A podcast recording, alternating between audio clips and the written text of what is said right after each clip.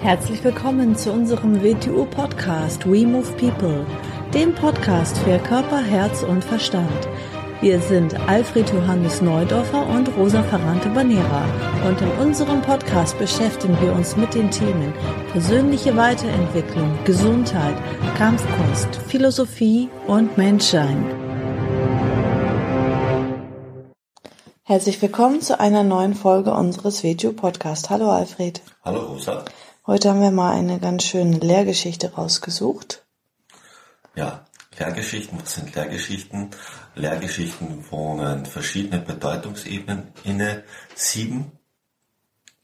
Man muss sie also öfter lesen, man muss sie immer wieder lesen, weil einem immer nur die Bedeutungsebene offensichtlich wird, äh, auf der sich gerade das eigene Verständnis befindet. Aufgrund seiner Erfahrung, aufgrund seiner Entwicklung. Lehrgeschichten sind aber darüber hinaus so etwas wie Energieträger. Was sind Energieträger? Ja, Energieträger sind Nahrungsmittel, sind Gedanken und das Wasser zum Beispiel. Was heißt das, dass sie Energieträger sind? Dass der Körper sie verdaut und das assimiliert, was für ihn gerade notwendig ist. Es wohnt ihnen also Nahrung und Kraft inne. Mhm.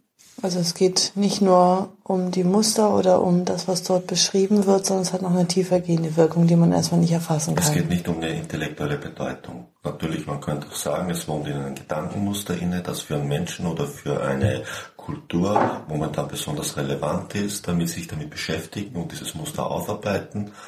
Und das andere ist, es wohnt in einem man kann sagen, Nahrung in etwas, was der Körper oder nicht nur der Körper, sondern die Ganzheit des Menschen, sein ganzes System, wie wir sagen, sein Bewegungszentrum, sein Denkzentrum, Gefühlszentrum assimilieren und verarbeiten kann und ihn damit zu verändern beginnt. Mhm.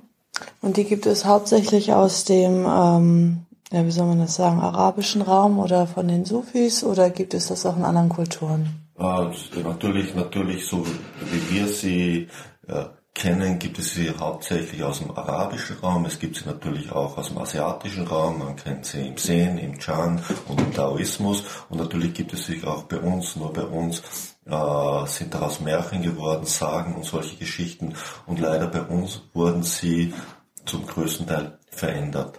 In anderen Kulturen war der Überlieferung immer, es war zum Teil mündlich und nur von Leuten, die sie wirklich verstanden haben, dann schriftlich, weil es geht nicht genau um, um den Ablauf der Wörter, sondern es geht um den Inhalt, der umschrieben ist. Und da kann man natürlich nicht willkürlich zu verändern beginnen, sonst beginnt man die Sache zu verändern. Und das ist bei europäischen Märchen sehr oft passiert. Sie wurden aufgrund der Ideologie oder der Zeit immer umgeschrieben, mhm. dem, dem Mainstream der Zeit angepasst. Und damit ja ist das ursprüngliche wieder. Muster, das nicht erkannt worden ist, verändert worden. Mhm. Gut, dann lese ich das jetzt einfach einmal vor. Und zwar heißt die Geschichte Schicksal und Handlungen. Es war einmal ein weiser Mann, der seinem Sohn eine sehr große Geldsumme hinterließ.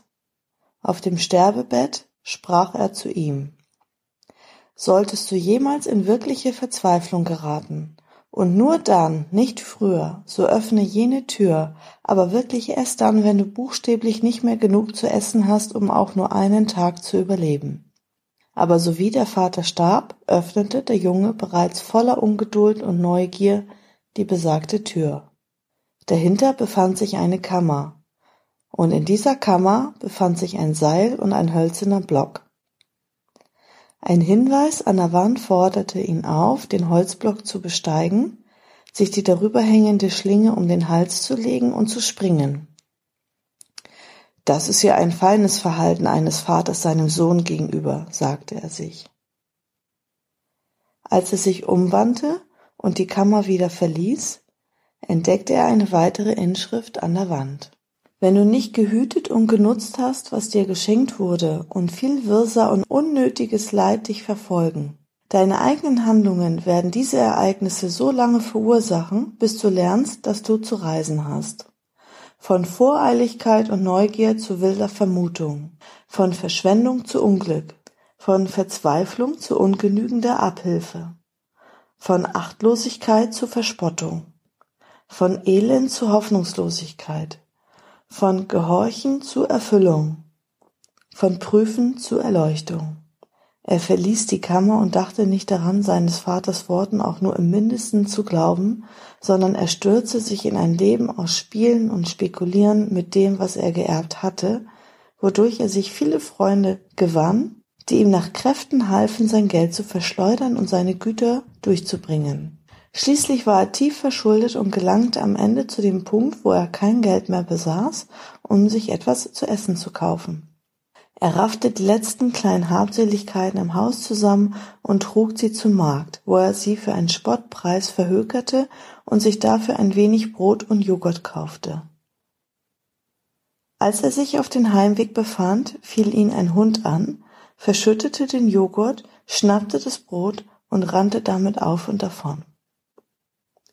Gar verzweifelt suchte der Junge nun die Häuser all seiner vermeintlichen Freunde auf und bat um einen Teller Essen und ein tröstendes Wort.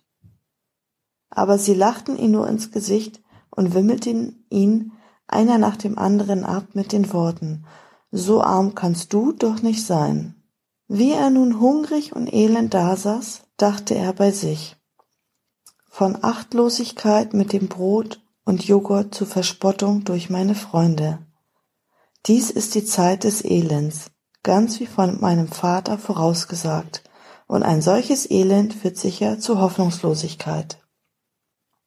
Und damit trat er wieder in die Kammer mit dem Seil. Wieder las er den Hinweis, steig auf den Block und häng dich auf. Er stieg auf den Holzblock, legte sich die Schlinge um den Hals und sprang. Sowie er dies tat, riss das Seil ab, die Decke stürzte herab und mit ihm ein gewaltiger Schatz von Goldmünzen, der darüber verborgen war. Von Gehorchen zur Erfüllung, schrie der Junge. Er bezahlte seine Schulden, kaufte seinen Besitz zurück. Dann lud er seine einzigen Freunde zu einem reichen Festbankett. Als ich von meiner Armut sprach, sagte er, habt ihr mir nicht geglaubt, Jetzt möchte ich euch eine Geschichte erzählen. Es gibt eine Menge Ratten in dieser Stadt, die so gefräßig sind, dass sie sogar Steine fressen. Manche von ihnen sind auf Edelsteine spezialisiert und ernähren sich nur von Rubinen und Smaragden. Jeder, der das glaubt, hebe die Hand. Jeder der Anwesenden hob eine heuchlerische Hand. Ihr habt nicht an meine Armut geglaubt, als ich hungrig war und etwas von euch wollte, obwohl das, was ich benötigte, nur eine Krumme Brot und ein freundliches Wort war, sagte er, und nun glaubt ihr jedes Wort, das ich sage, weil ihr etwas wollt, nämlich meinen Reichtum. Von Prüfen zur Erleuchtung, so lautete meines Vaters Lehre, die Lehre eines weisen Mannes. Nun schert euch aus meinem Haus, alle miteinander und lasst mich zurückkehren auf den Pfad des Lernens, das ich mir aus eigener Dummheit so sehr erschwerte. Das war die Geschichte Schicksal und Handlungen von Idrishar, eine schöne Sufi-Geschichte. Bis zur nächsten Folge. Tschüss!